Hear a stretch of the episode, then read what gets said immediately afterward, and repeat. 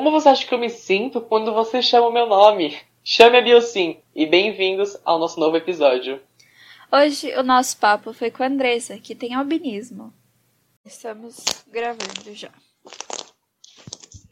Oi, bom dia, vamos repetir aqui de novo. É, a gente queria que você contasse um pouco sobre qual é o seu nome, qual a sua idade e, assim, palavras mais tranquilas sobre a sua, a sua condição. Bom, eu me chamo Andresa Águida, eu tenho 41 anos, eu sou uma pessoa com albinismo e com deficiência visual. A deficiência visual ela acontece por conta da ausência de pigmentação, né, da pouca pigmentação na retina que acaba causando outros, outras falhas, né, de construção, né, dessa região do olho, né. Aí causa falha no nervo óptico, aí causa o nistagmo, né, que é, é os movimentos involuntários dos olhos, né. Uhum.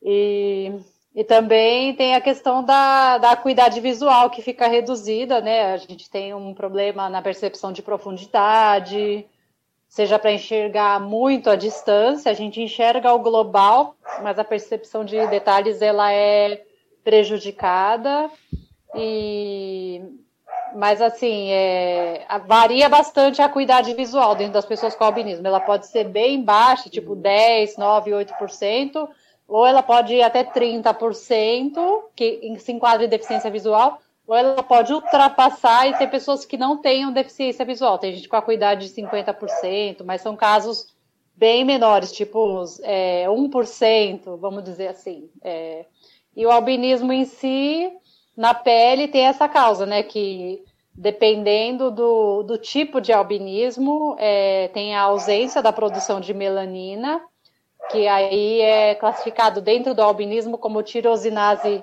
negativo, e tem é, as pessoas que elas produzem pigmentação, mas elas já têm falha na distribuição da melanina, né? Que pode ser em vários processos de produção da melanina, pode ser essa falha, né? E aí você encontra pessoas com albinismo com a pele ligeiramente é, não tão clara como não tão branca como a minha pele, mas ligeiramente mais uma cor creme, essas pessoas podem ter pintas marrons, por exemplo. Eu tenho pintas vermelhas. E o albinismo, atualmente, existem 22 tipos conhecidos, onde desses 22 tipos, oito tipos são não sindrômicos e o restante é tudo sindrômico. É, essa parte da visão você tem desde que você nasceu ou foi algo que foi piorando conforme o tempo, tipo, que só apareceu a partir de uma certa idade? Não, a visão, ela, ela já, eu já nasci com essa característica. O que acontece em alguns tipos de albinismo é que, por exemplo, é o que acontece com é o que acontece com pessoas é, com as pessoas sem albinismo também. Por exemplo, nasce um bebê na família, o bebê nasce de olho azul. Uhum. Aí o que, que, acontece? Com o passar dos anos, a, vai tendo mais produção de melanina na região dos olhos e essa criança fica com o olho castanho. Isso também pode acontecer dentro do albinismo, onde a gente tem tipos que nascem com o olho mais pro azulado e ele fica mais acinzentado, ou ele fica meio esverdeado. Então, assim, em, nesses tipos de albinismo, quando tem essa melhora na. É, não, não, a palavra não é melhora, mas se, quando tem esse aumento na pigmentação, o que acontece é que essas pessoas elas podem ter sim uma melhora na acuidade visual. Já o, o, tipo de albinismo que eu tenho, não existe essa probabilidade, porque a minha falha é na produção é, da melanina e não na distribuição. Então, a quantidade de melanina na, nos olhos ela é muito pequena e ela não, ela não aumenta. Então, assim, eu já nasci com uma acuidade visual que ela é a mesma e vai ser a mesma até o fim dos, dos meus dias.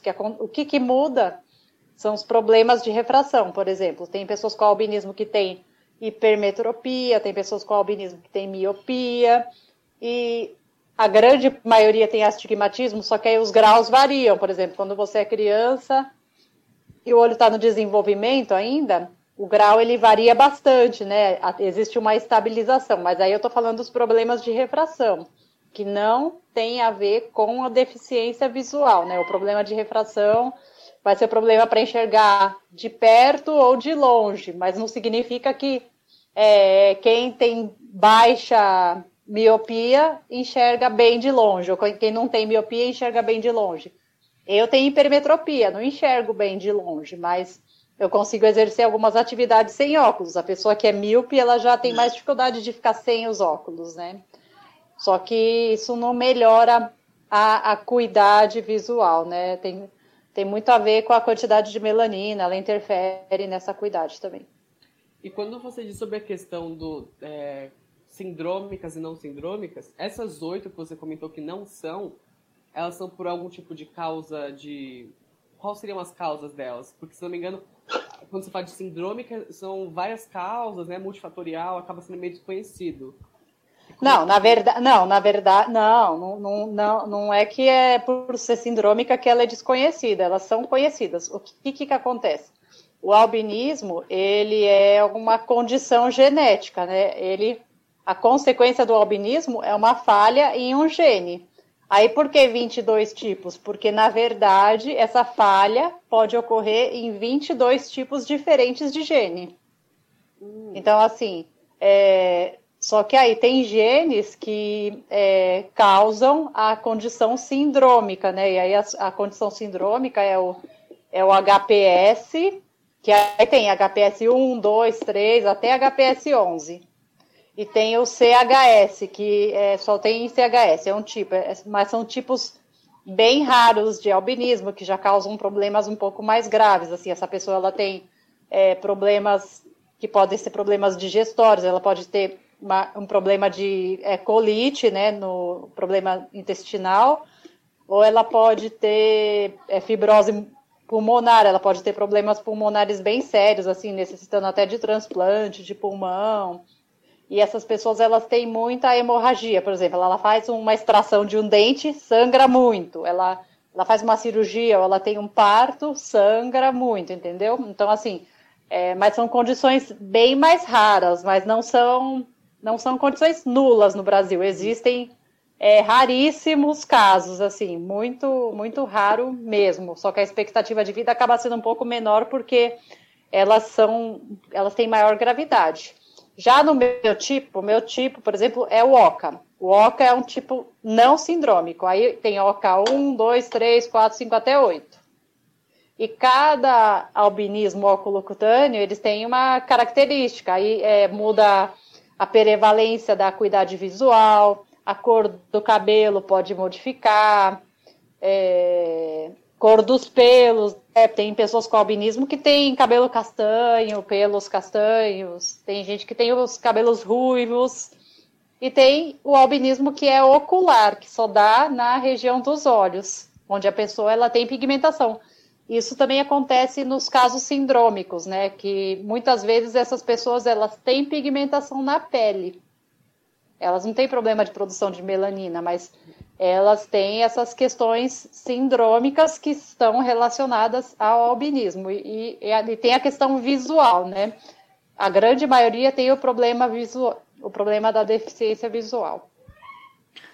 A gente tava... É complexo, falei muita coisa.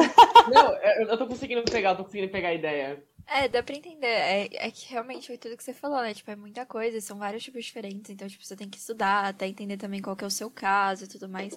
Acaba sim. sendo um grande processo.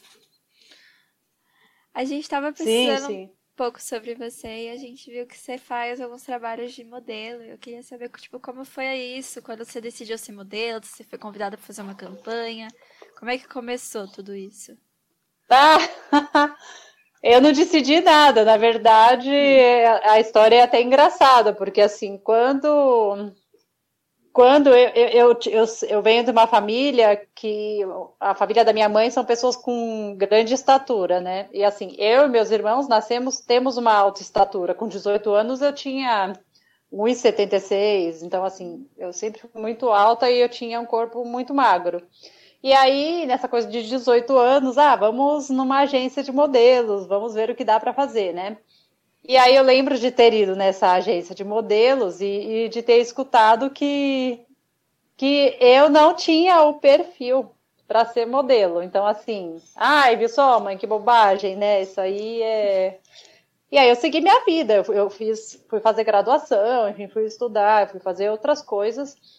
Só que o que acontece? Ah, nós somos um tipo muito raro dentro do Brasil, então você é, acaba chamando a atenção. Você transita pela rua, você transita por lugares né, públicos e as pessoas acabam te encontrando. E numa dessas que aconteceu, que a primeira ocasião foi uma estudante de moda encontrou, eu estava passeando num shopping, não me lembro a situação, e ela me encontrou e convidou para fazer, para participar do trabalho de conclusão de curso dela.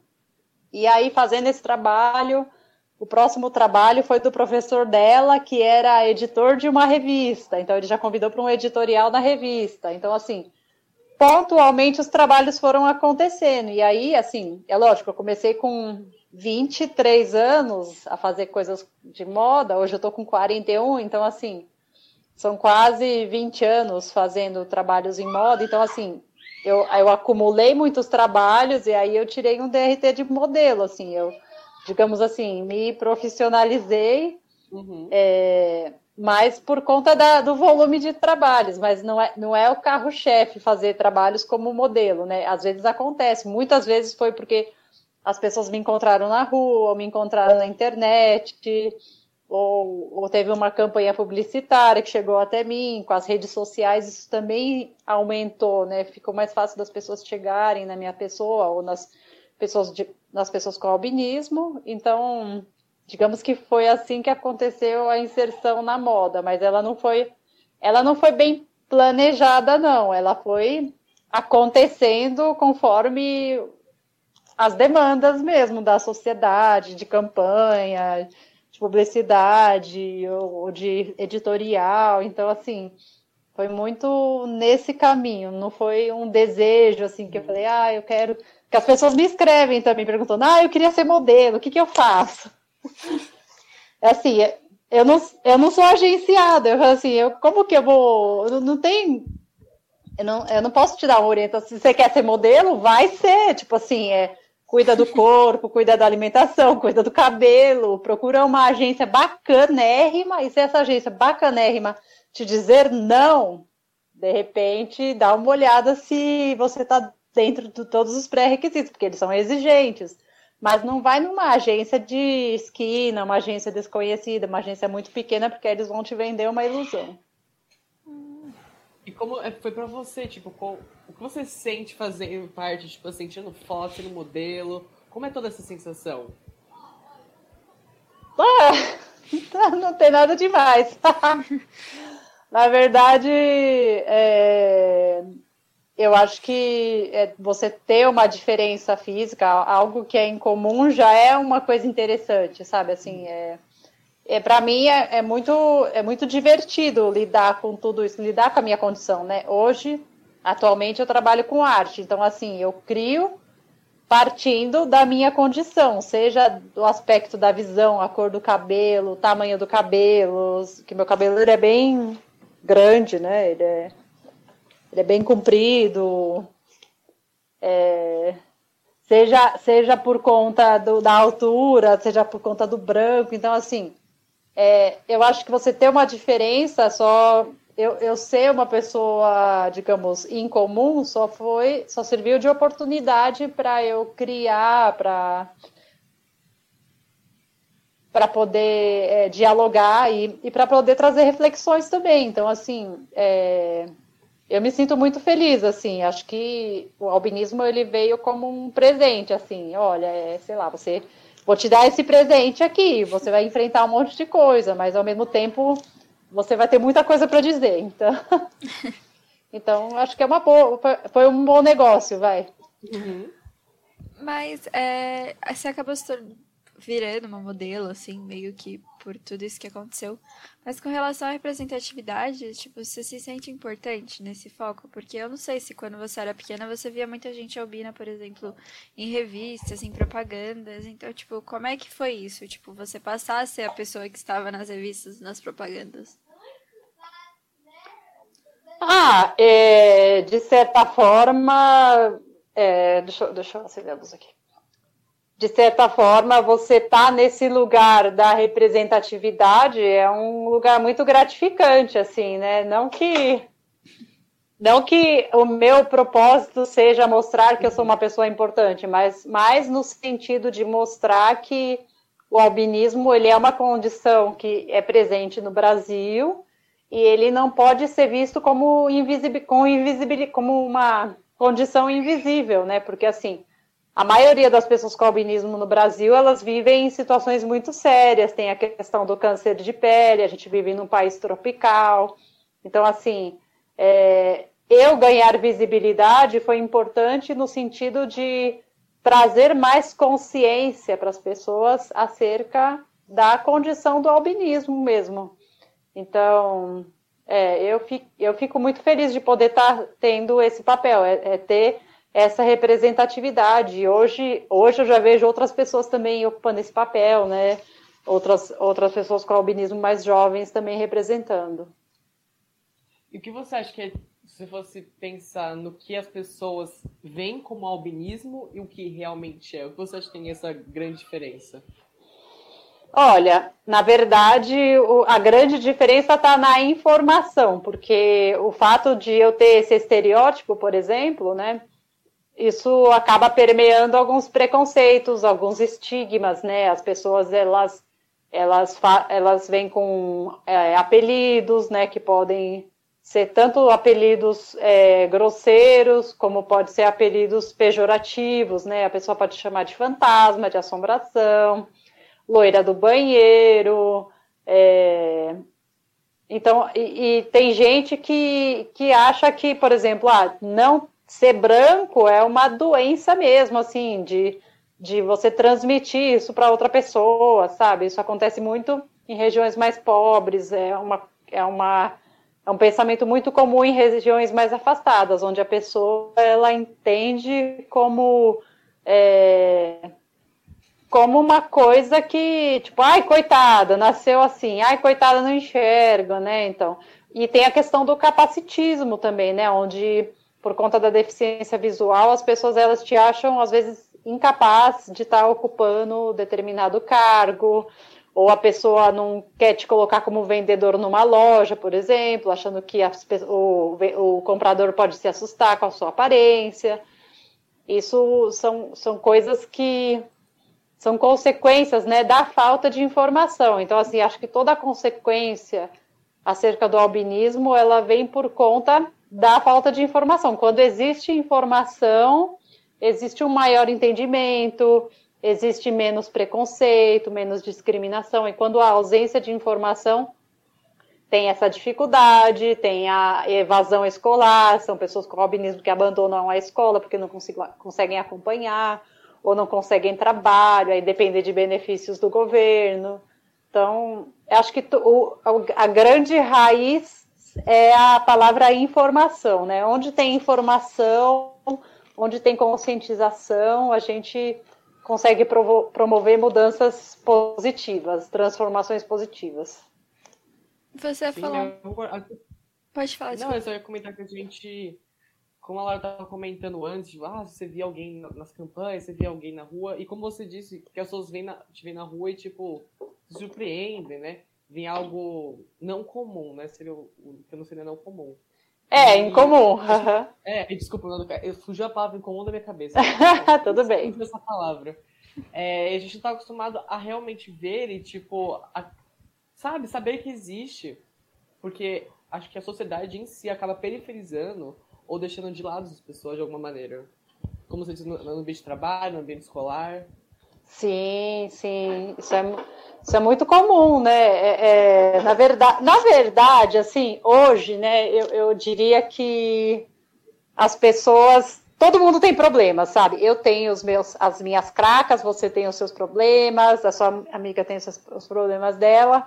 E, e, assim, o que acontece quando aparece alguém que parece ter mais problemas do que vocês, né? Você meio que tira o foco dos seus problemas, sabe? Por exemplo, faz de conta que ah, você fala assim, ah, eu sou meio gordinha tal. Ah, mas olha ela lá, ela é branquela, ela é quatro olhos, sabe? Tipo assim, é, o, o, ser humano ele, ele, gera um mecanismo, um dispositivo de transferir o foco para o outro, né? Então, é, e, e, a gente que, nós que somos, digamos, minorias, né? É, você está muito sujeito a isso, né? Um país que onde a população predominante tem a pele mais escura. E, e nós com pele branca, as pessoas às vezes até desconfiam da nossa nacionalidade, né? De falar assim, ah, você não é brasileira, você é gringa. Você falou que você fez, você estudou e que você até trabalha. No trabalho de modelo é algo que, tipo, você falou que você é sempre chamada de vez em quando. Mas fora isso, você já sofreu algum preconceito muito grande, tipo, na escola, que nem você falou, de te acharem que, tipo, ah, você não vai conseguir acompanhar por causa do albinismo? É, na verdade, é, na escola em si, teve mais a questão do bullying, né? Que eu, hum. que eu passei por isso tanto dentro da escola como dentro da universidade também. Na minha primeira graduação, é, eu vivi a questão do bullying, assim, mas eram pessoas muito mal intencionadas mesmo, que queriam pegar alguém para Cristo e digamos que eu fui a pessoa é a, a, pessoa escolhida, né? Então, assim, era uma turma menor, eu era a única mulher na turma, praticamente. Então, assim, a engenharia era uma, é uma área. Era uma área na época muito masculinizada, eu acho que já melhorou bastante e tal. E assim, eu acho que a minha barreira não foi nem ser uma pessoa com albinismo, mas foi ser uma mulher dentro dessa, das carreiras, né? Mas é, acho que na escola, sim, eu tive ah, tem aquela história, né? Tipo, na segunda série eu lembro de ter uma garota que ela, tipo, ela me agredia fisicamente, assim, mas sabe, tipo, aquelas coisas de criança, de ter um amiguinho que sempre dá pancada em um ser determinado. Então, assim, eu acho que na segunda série fui o saco de pancada dessa pessoa, né? Então, mas eu vivi isso, foi um período muito curto, assim, graças a Deus, passou. De bom, é... Bom, é, sim. E, e, e, quando eu e meu irmão estávamos na. Hã? Ruim que aconteceu, mas bom que foi, não foi muito tempo, né? Que foi curto, que passou rápido. Sim, sim, mas é, é, é tem histórias muito graves, assim, né? Eu conheço muitas histórias de pessoas com albinismo, gente, que é, passou por, tipo assim, ser um alvo de chacota de uma sala inteira, sabe? Assim, é, e pessoas adultas, né? Então, assim, fala, nossa, né? Quanta história absurda, assim, a gente escuta, né? Eu não vivi, talvez nesse sentido, situações tão pesadas, mas, assim, dentro da, das histórias brasileiras, né? A gente vê, uhum. tem muitos relatos nesse sentido, né? Porque, querendo ou não, é, não existe um censo, mas a gente imagina que tenham até 20 mil pessoas com albinismo no Brasil. O que, que é 20 mil pessoas? 20 mil pessoas é não é nem 1% da população, tipo, é 0,1, sei lá, 001, não sei, precisaria fazer a conta aqui. Estava comentando sobre pessoas graduadas. Eu não entendi muito bem se foi graduação, foi graduações, mas em que foi? Se foi mais de uma, foi uma? Eu fiz, eu fiz engenharia elétrica, depois eu fiz educação física. Nossa. Eu acho que eu ainda vejo a engenharia, é, pelo menos principalmente nesse ano que o pessoal começou a entrar na faculdade e tudo mais, eu ainda vejo que engenharia é um curso muito masculinizado. É, tipo, de uma classe de, sei lá, 60 pessoas, se não me engano, umas 40 ou 50 eram meninos, sabe? E é engraçado Sim. pensar que alguns cursos são muito polarizados, sabe? Tipo, esse é um curso majoritariamente feminino, esse é um curso majoritariamente masculino. E sem acaba sendo uma construção muito social do que ter algum tipo de nexo envolvido. É, e, acaba, e é uma grande bobagem, na verdade, né? Tipo assim, eu não, eu não escolhi.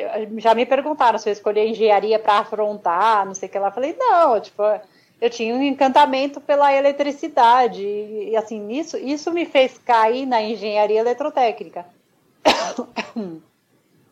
E só que assim, é, você chega lá, você vê, nossa, né? É, a maioria das pessoas são, são homens, né? Mas, mas que coisa reflexiva, né? E, e aí o mercado de trabalho é mais ainda, é mais bruto nesse sentido, né? De aí o capacitismo também rola muito solto, né? De, de, de achar que por ser mulher você talvez seja menos capaz de estar tá, é, pertencendo a esse a essa profissão ou a determinada função dentro da engenharia, né? Eu acho que muita coisa já melhorou, mas a gente ainda está nesse caminho, né? Que é constante. Uhum. Com certeza. Outra coisa que a gente também viu é que você também tem um podcast, né? que você fala com outras pessoas que você com outras pessoas que também têm albinismo. Você fez a ideia também para compartilhar histórias? Também como é que é essa ideia surgiu?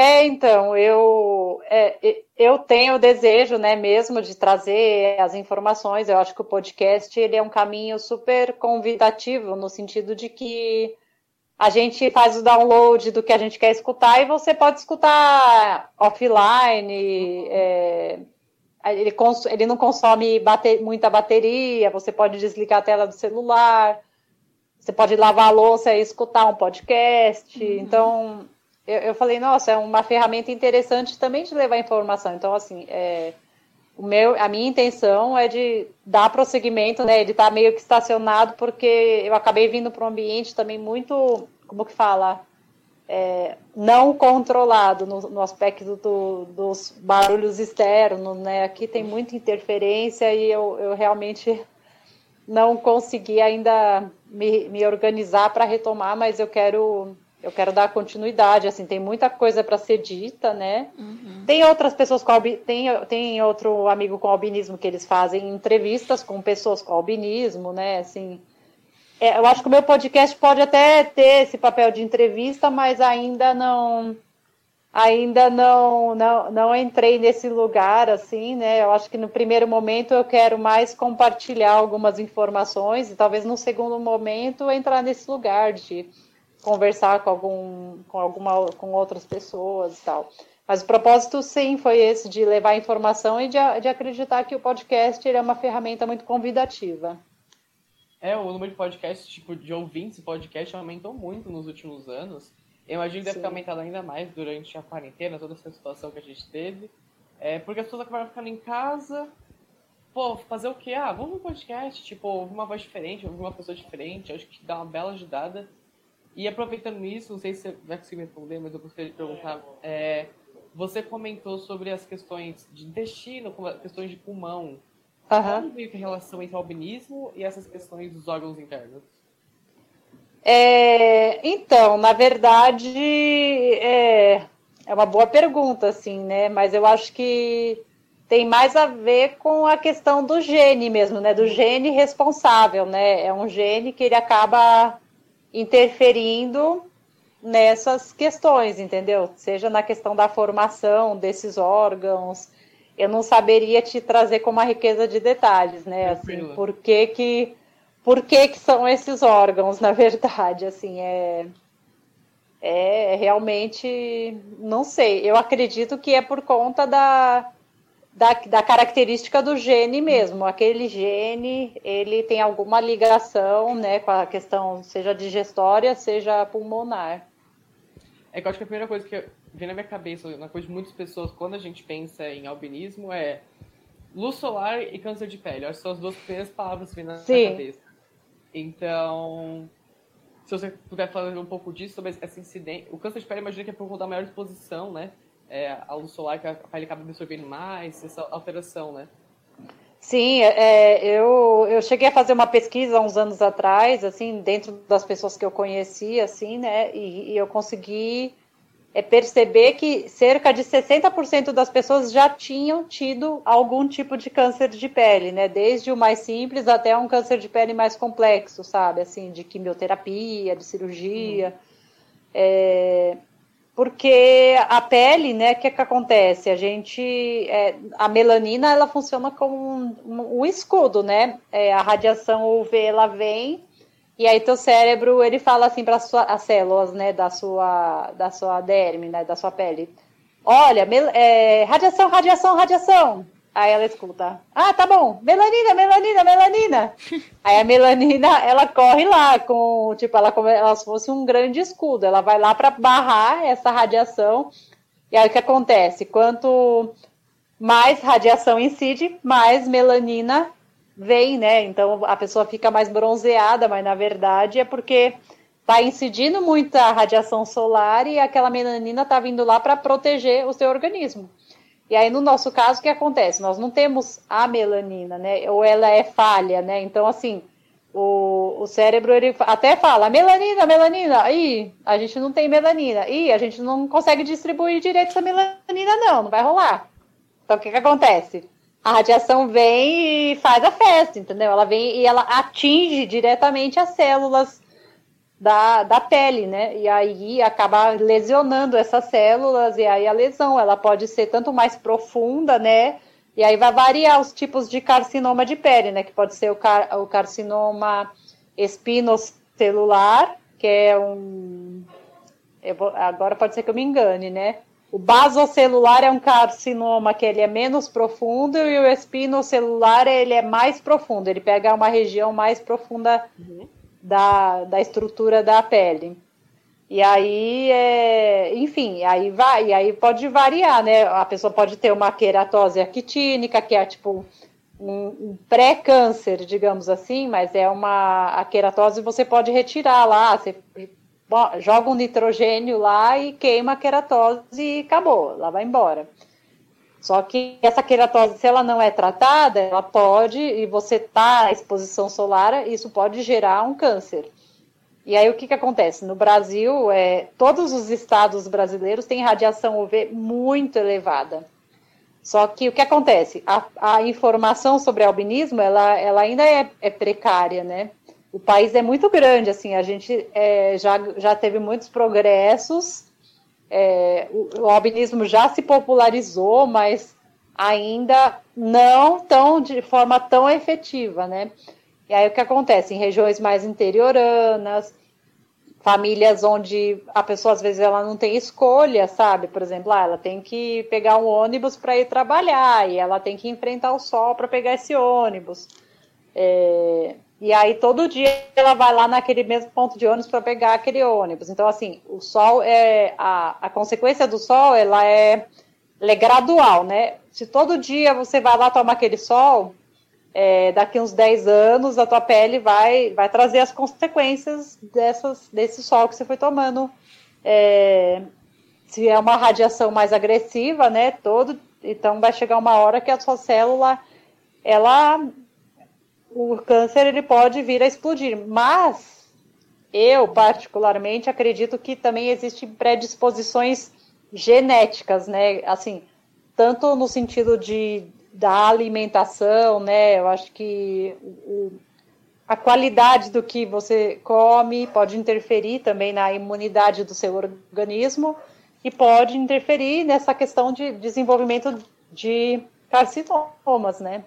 Eu acho que a questão genética e essa questão é, de imunidade, ela, ela também pode estar diretamente relacionada. Só que o Brasil é um lugar que o Brasil é um lugar onde tem muita incidência, né? Então, é, a chance de você encontrar pessoas com albinismo que já passaram pelo câncer de pele é muito grande, né? Porque o, o Brasil definitivamente é um país que é, os albinos têm que ter um relacionamento com o sol um pouquinho mais delicado.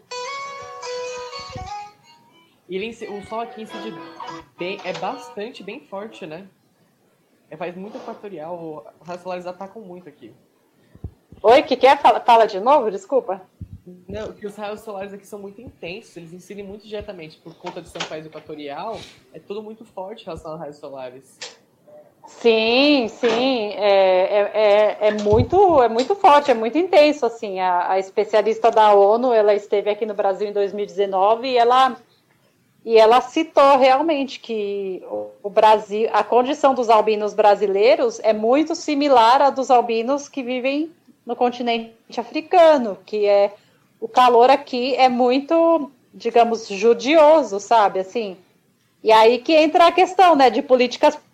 Quando você é uma pessoa que, sei lá, é invisível para as políticas públicas, que acontece, quem que é prejudicado? As pessoas que são menos favorecidas financeiramente, porque o protetor solar ele, ele custa caro. Aí o que, que você tem que você tem que escolher? Eu compro é, eu compro o alimento, eu pago a luz, pago a água, ou eu compro protetor solar? Não, vou comprar alimento, entendeu? Então, Exato. E aí a, a batalha para que é, que, que, o governo diz, é, desenvolva né, projetos, né, ou, a, ou aprove projetos, né, que nesse sentido de, de permitir que o SUS ele, ele forneça o protetor solar, nem que seja para as pessoas com mais é, com baixa renda, pessoas com mais vulnerabilidade, ou pessoas que já estão é, vivendo a situação do câncer de pele, enfim. Aí essa é a nossa também a nossa batalha dentro desse movimento, assim, Sim. né, de sensibilizar os órgãos governamentais. Esse protetor que você fala é um protetor tipo diferente ou é um protetor normal, tipo um fator muito alto ou é protetor normal mesmo? Então, é, a princípio, né, no Brasil, para gente que não tem a gratuidade do protetor solar, uhum. digamos que assim, ter um protetor solar já é um negócio, entendeu? Uhum. Então, assim, é, o protetor é, seria de uma marca de, de qualquer, minimamente de uma qualidade, assim, como, como que eu posso dizer? Ele tem que, tem que ter a proteção, proteção de raio UVA, raio UVB, assim, ele tem que ter essa garantia, ele tem que ser minimamente um bloqueador solar, né? Não tipo um filtro é fator 8, fator 15, né? Porque a, a durabilidade desses fatores de proteção na nossa pele é muito baixa. Então, assim, a, a, o que a gente recomenda para as pessoas com albinismo é pelo menos fator 60 a 70, mas é, não precisa subir muitos os fatores, porque quanto maior o fator de proteção também, maior a, a química desse protetor solar. Então, assim, ao mesmo tempo que a gente recomenda o uso do protetor, a gente recomenda que essa pessoa também ela, ela se cubra mais quando ela for ter a exposição solar, né? Porque uhum. é, entre, entre passar um protetor na pele e sair com uma, uma blusa de manga comprida, eu particularmente escolho sair com a blusa de manga comprida, né? Que ela é, você passar um produto na pele, né? De certa forma, é estar tá pondo essa pele em contato também com uma química, mas hoje já existem no mercado os protetores que é, não tem química e tudo mais, mas aí tudo isso interfere no preço, aí é saber, ah, qual, tem que ser um protetor que tenha uma qualidade mínima e que e tenha uma confiabilidade é, bacana, assim, né? Mas, assim, no continente africano, eu tive notícia de que existe é, produção de produção local de protetor solar, que é um protetor específico para o clima existente na África. E aí eu fiquei reflexiva, né? Se, se isso também não seria interessante para o Brasil, né? Mas eu, eu nunca testei esse protetor, eu, sei, eu só tenho notícia, né? Assim, uhum. sei que é um protetor que é muito eficiente para as peles das pessoas com albinismo no continente africano. E essa questão governamental deve ser realmente implantada, é, olhando até num espectro maior, porque câncer de pele é um dos cânceres que mais é, tem no Brasil, né? Por conta do que a gente falou de todo o negócio de clima. Então, as pessoas deveriam realmente prestar mais atenção, porque o câncer de pele é aquele tipo que é muita questão do ambiente que interfere, né? Alguns realmente uhum. acabam aparecendo, mas o câncer de pele é muito por conta da incidência de luz solar. Então, era uma boa ideia, uma, um programa governamental, tipo, focado em proteger a pele, porque eu acho que é, é um assunto que a gente deixa bem de lado o protetor solar. É, tipo, ah, depois eu passo, ou tipo, não Sim. colocar de novo o protetor, não repassar. Então, é, é realmente um assunto bem deixado de lado. É, a, a gente já tem essa cultura, né? Você que, vocês que não, vocês que têm melanina, né? Às vezes você fala isso, ah, eu só vou dar uma corridinha ali, já volto. Então, assim, uhum. ah, não precisa. E aí tudo bem, porque na pele de vocês, às vezes, de fato, não precisa, né? É, e aí na nossa pele não, não tem isso, né? Não tem goré-goré, sabe? Assim, é, você vai se expor ao sol, você tem que proteger a sua pele de alguma forma. E proteger os olhos também, fundamental. Sair com boné, a claridade incomoda bastante. A gente tem a questão da fotofobia, que é a sensibilidade à luz. É, e assim, com relação às políticas públicas, existe um projeto de lei no governo, né? Ele é uma política nacional para as pessoas com albinismo, ele está lá desde 2014. Ele está para passar na última comissão, mas ele está parado desde 2018 nessa última comissão. E, e aí agora a gente está é, atualmente, né? A gente tem está estabelecendo contato com pessoal do Ministério da Saúde, é, nós formamos um grupo de representantes de pessoas com albinismo de diversas regiões do Brasil, e a gente tem se articulado junto ao Ministério da Saúde para participar junto nesse nessa, nessa tomada de medidas né, que podem ser favoráveis às pessoas com albinismo, desde a sensibilização de profissionais da saúde, capacitação de profissionais da saúde, ou é, tornar os atendimentos dermatológicos e oftalmológicos prioritários. Então, assim, a gente a gente já está com contato com o Ministério da Saúde, já é um grande avanço, então, assim, acho que algumas coisas uhum. positivas podem acontecer. Eu realmente acho que isso é muito importante, porque, tipo, não só também as pessoas albinis, tipo, que são albinas estão tendo câncer de pele, né? Mas todo mundo. É... Nossa, esqueci o que ia falar, desculpa. Emoção. é. Eu queria perguntar agora sobre se tem alguma história, assim, que você comentou também do podcast, mostrar histórias, como uma história, ou histórias que você acha que assim, te marcaram, que você me fala, ei, essa história, ela é boa. Olha, é, eu gosto muito de eu gosto muito de falar sobre a, a, forma da gente ressignificar preconceitos, ressignificar olhares, né? Então, assim, as pessoas elas reclamam muito acerca do preconceito existente, é, elas se incomodam muito com o, ato, o fato de serem notadas na rua, serem olhadas, né? E, e, eu acho que eu também compro esse papel no sentido de ressignificar essa forma, né? Eu acho que trabalhar com arte hoje me, me fez olhar para a questão da, do preconceito de uma forma com mais leveza, vamos dizer assim. Por exemplo, é, eu estava fazendo um trabalho de modelo fotográfica é, no Jardim Botânico, em São Paulo, na região sul, na, na zona sul de São Paulo, e eu estava no alto de uma escadaria. E esse jardim botânico, né? Lá tem o, a, o setor de biologia da USP ali, né? Tem algumas coisas, né?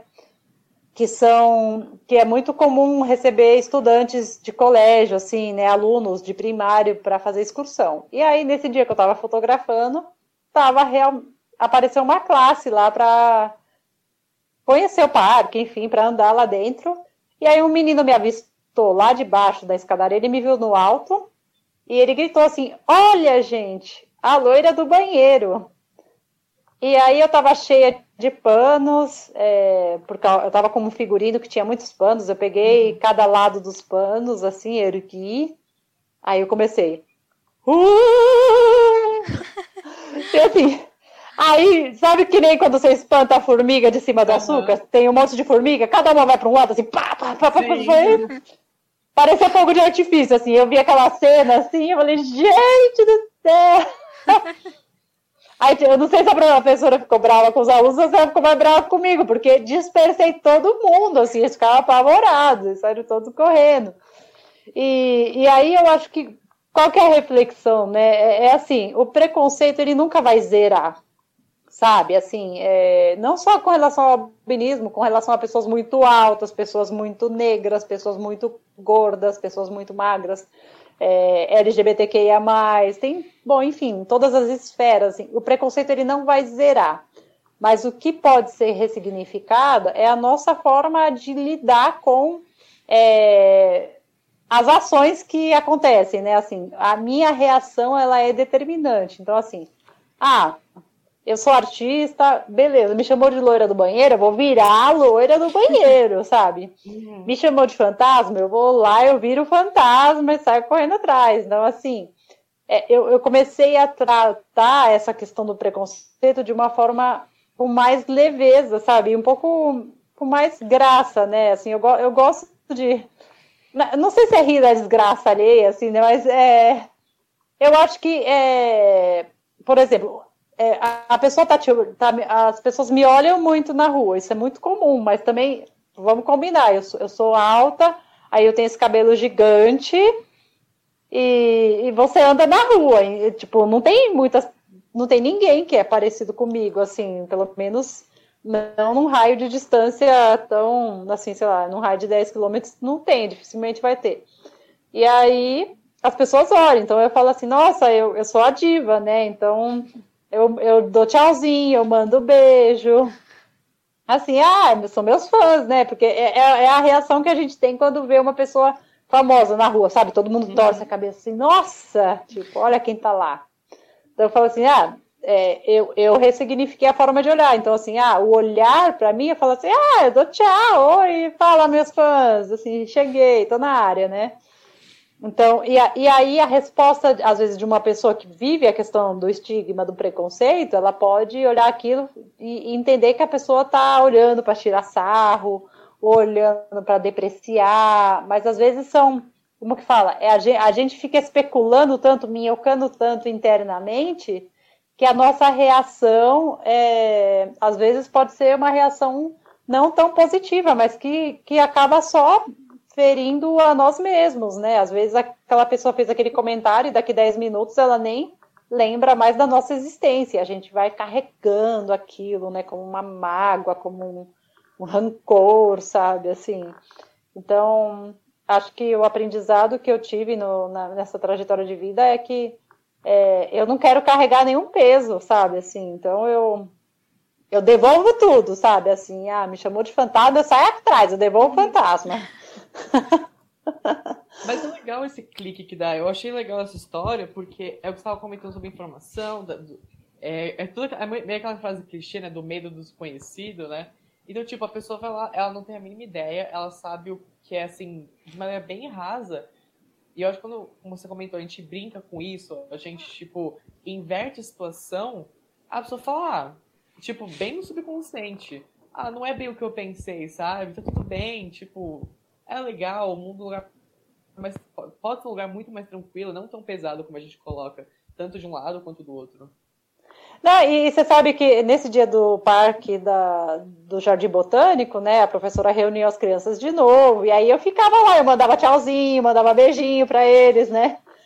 E aí quando eles foram embora, né, eu acenei dando tchau, né? Eles me deram tchau e eu dei tchau. E aí o menino falou assim: "Nossa, ela é legal". Tipo assim, é, para você ver como que é, você ressignifica o olhar, né? Porque assim, eu, eu comprei o jogo, né? A criança está sempre jogando e eu falei, pô, vou jogar com eles, vou brincar com eles, né? Então, ressignificou todo esse olhar, sabe, deles para para minha figura também.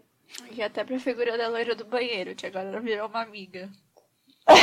pois é, acho que eu sou a única amiga, a loira do banheiro que só pode ser amiga. é. Mas agora a gente já vai terminando. E a gente vai fazer nossas últimas duas perguntinhas que a gente sempre faz. Tá, Nossa primeira bem. perguntinha é se você tem alguma música que te inspirou em algum momento, que você gosta de ouvir, que tipo é sua música favorita, que ela te ensinou alguma coisa. Ai, meu Deus, uma música que me ensinou alguma coisa. Ou música que você simplesmente gosta, gosta de falar, mano, essa música é a minha música. Toda vez que toca, você fica super dançando, você adora. Qualquer coisa assim, uma música que mexeu com você. Ah, eu acho que eu gosto muito do, do Canário do Reino, do Timaya. Não precisa de dinheiro para se ouvir meu canto. Eu sou canário do reino e canto em qualquer lugar. Gostei, gostei, gostei da pedida de hoje, gostei. Mas é, não conheço mas... essa música, parece ser bem legal mesmo. É, mas música é uma coisa que me pega, porque assim, eu gosto de muitas músicas, né? É muito difícil. Uhum. É difícil aquela única, né? É muito difícil. Nossa, demais. Mas agora é outra pergunta, então, que talvez seja bem difícil também, que é, é. uma frase que te inspira também ou que você sempre faz, sabe? Tipo, aquele negócio com mantra, sabe? Que você, pô, fica passando na sua cabeça. Ou que você ouviu uma vez e falou, ah, faz boa. Ah, eu acho que tem uma oração de criança, né, que a minha mãe ensinou pra gente, né, e, e, eu acho que ela é super pequenininha e é uma coisa que eu super gosto de fazer, assim, né, que é Sou perfeita, alegre e forte, tenho amor e muita sorte, sou feliz e inteligente, vivo positivamente, tenho paz, sou um sucesso, tenho tudo que eu peço, Acredito firmemente no poder da minha mente, porque é Deus no meu subconsciente. Bonitinha. É, foi um poema bonitinho, gostei. Ele, ele vai rimando, né? Ele, dá um, é até o próprio a frase ou o poema traz uma musicalidade legal. Sim, e é, e é, muito positivo, né? Assim, sabe? É, eu acho que a gente tem essa consciência, né? De que por mais dificuldades que a gente está passando, né? Olha em volta, né? Quantas pessoas morreram com Covid, né? E a gente está aqui, a gente está conversando, sabe? Estamos estamos bem, estamos vivos, né? E eu acho que agora a última questão é você quer contar mais uma história, quer falar mais alguma coisa? Ah, o que eu quero, que eu quero dizer é que eu, eu, estou completamente à disposição, né? Quando vocês encontrarem uma pessoa com albinismo na rua, gente, é, tem curiosidade? Pergunta, pode tocar, é de verdade. É, as pessoas têm muita vergonha, às vezes, de chegar, de perguntar, e às vezes é, a nossa, o nosso maior interesse, às vezes, é até de responder e de trazer a elucidação para as pessoas. Então, assim, perguntem, questionem. É, estou nas redes sociais, estou no Instagram, estou no YouTube, estou no TikTok, estou é, tô nas minhas diversas facetas, né, assim, e, e eu acho que que vocês têm que perguntar. Tem dúvidas? Pergunta, sabe? Questione. Pergunte como o outro gosta de ser tratado. Pergunta, ah, pergunta se o japonês gosta de ser chamado de japonês, se o gordo gosta de ser chamado de gordo, sabe? Como que eu posso te chamar? Como que eu posso te chamar? Ah, a pessoa que é negra. Como que eu posso te chamar? A pessoa que é LGBTQIA+. Como que eu te chamo? Como... Assim, a gente... Não, nós não sabemos tudo. Então, uhum. assim, pergunte, né? A informação é a nossa melhor arma. Achei ótimo. Achei até uma boa finalização. A gente geralmente pede para dar uma finalização, mas acho que essa, essa finalização foi perfeita. É, maravilhosa. Já vou parar de gravar aqui, então. E nunca se esqueça, seja e crie a sua própria sinfonia.